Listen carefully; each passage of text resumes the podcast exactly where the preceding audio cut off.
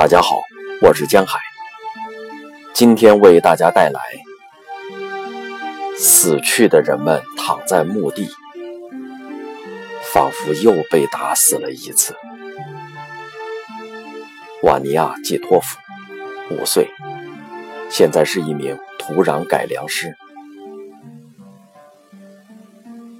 黑色的天空，黑色的硕大的飞机。它们低低地轰鸣着，紧紧贴着地面。这是战争，正像我记住的，我记住的都是这些单独的碎片。我们遭遇了轰炸，我们都躲藏到花园的老苹果树下。我们共有五个人，我还有四个兄弟。最大的十岁，他教会了我们怎样躲避飞机的轰炸，应该躲藏到大苹果树下，那里枝叶茂密。妈妈召集起我们，把我们带到地窖里。地窖里很可怕，里面住着大老鼠，它们的一对小眼睛在黑暗中闪着光，那是黑暗中唯一的光亮。老鼠们在深夜里还吱吱乱叫，追逐玩耍。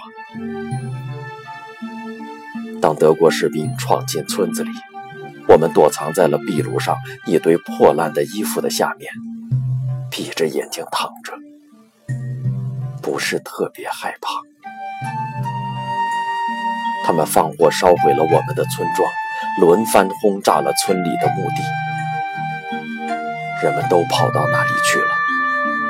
那些死者都躺在上面，他们躺着，就如同又被打死了一次。我们的爷爷躺在那里，不久前他刚刚死去，人们又把他埋葬了一次。在战争期间和战争结束后，我们都喜欢玩打仗的游戏。当时。我们都已经玩厌了白军和红军、夏伯阳等游戏，我们就玩俄军和德军的游戏。我们打仗、抓俘虏、射击，头上戴着士兵的钢盔，我们的和德国人的。当时钢盔丢弃的到处都是，森林里、田野上，到处都是。谁也不想当德国人，为此我们甚至打起架来。我们在真正的避弹所和堑壕里玩游戏，用棍子打斗，展开肉搏。